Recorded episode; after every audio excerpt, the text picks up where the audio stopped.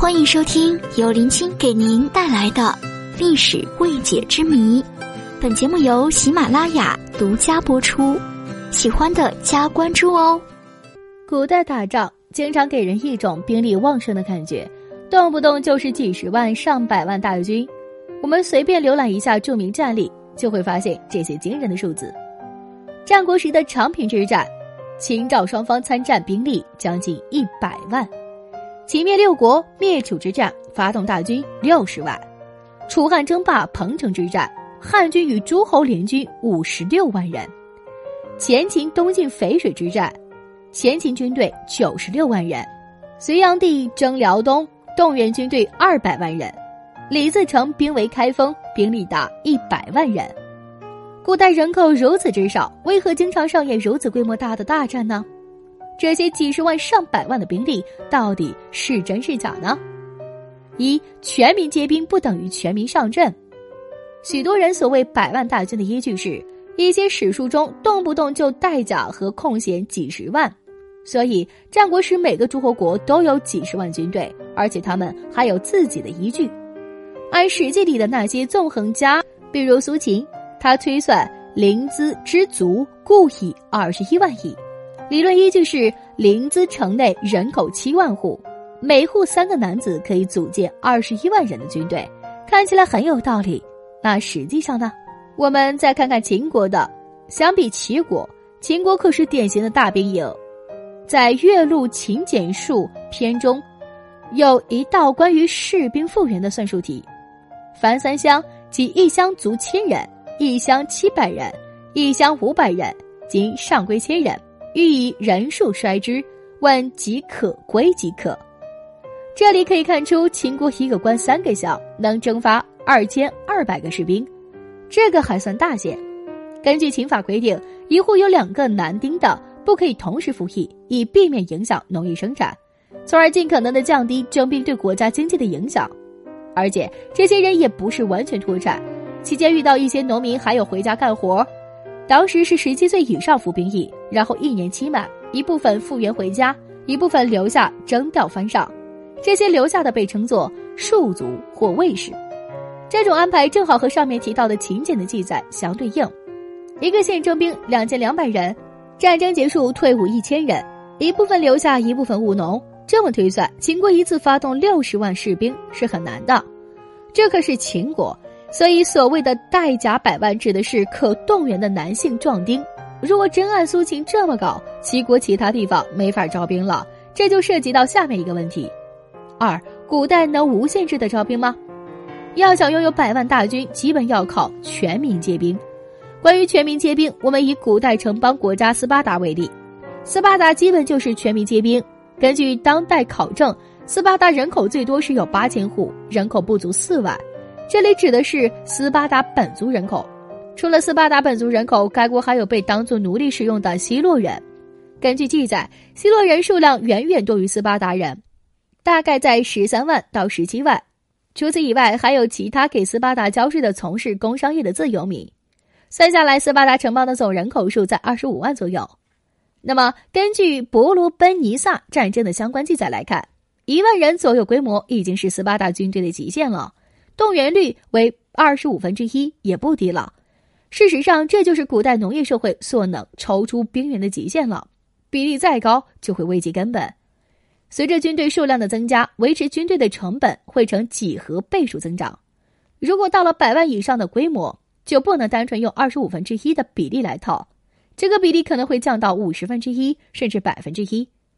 西汉人口五千多万，但常年维持的军队数量顶多也就五十万。北魏占据中国北方，人口鼎盛时期大概有三千万，但北魏常备军也就三十万左右。那么，古代那些几十万、上百万的数据到底是哪来的呢？会不会游牧民族、草原帝国的动员能力稍微强一些，军人比例更高一些呢？三，游牧民族会骑马的都能当兵，相对于农耕民族，游牧确实更灵活，因为没有农业耕作的约束，可以将更多的人投入战斗。但也没有夸大到动不动上百万的地步。游牧政权向西夏契丹军队数量都有所夸大。虽然《隆平及西夏传》凡年六十以下、十五以上，皆自备弓矢甲胄而行，但是这些人装备差别很大。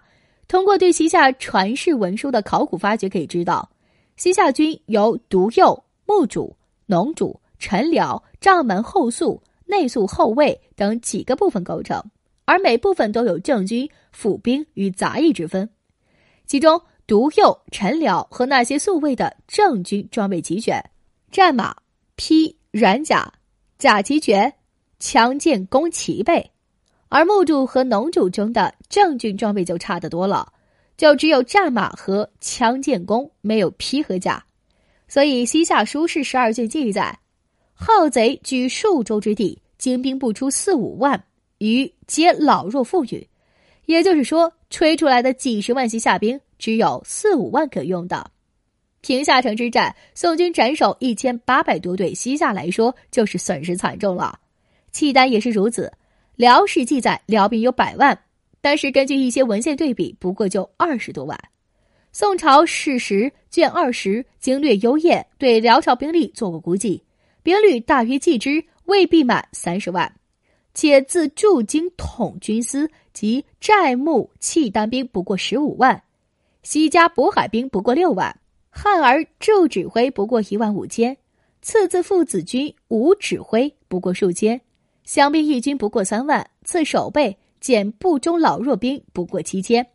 类似的记载还有选兵为三等，骑射最精者给十分衣甲，处于后阵；其次给五分衣甲，处于中间。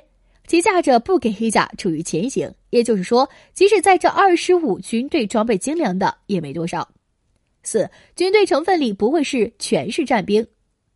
那么依这么说，史书中记载的长平之战百万人，彭城之战五十六万，都是假的吗？自然不是假的。但这些数字中不全是战兵，而是战兵与非战办人员混杂。以军队规模最夸张的随军来说，隋炀帝伐高句丽。每个军团后勤自重部队就占了军团比例的将近一半，除了自重部队，还有大量的民夫。史书说溃运者备之。北宋攻打越南，当时三十万大军，民夫占了三分之二，真正的军人只有十万，其余都无法作战。还有一些，比如李自成，兵众百余万，其中的战兵不超过二十万。那么剩下的都是什么呢？家属和义夫。李自成的部署其实也很典型，但凡农民起义都是拖家带口的流动，因为没有根据地。李自成建都于西安之后，部队数量一下就从数十万、上百万降下来了，大量家属和非战斗人员留在西安，打到北京的只要十几万人。后来在一片时与吴三桂决战，大概只有五六万人。而到了明末，国家体制病入膏肓，动员兵力、组织力已经十分低下了。所以，举倾国之力，也只能在萨尔浒之战动员不足十万战兵；松井大战也只有十三万人马。再看看对面的敌手满清，根据明代史学家发现的满清档案，萨尔浒之战时以满洲八旗为主的八旗总男丁只有七万左右。后金天命六年，数据六点九万人，其丁口和大名比不过百分之一。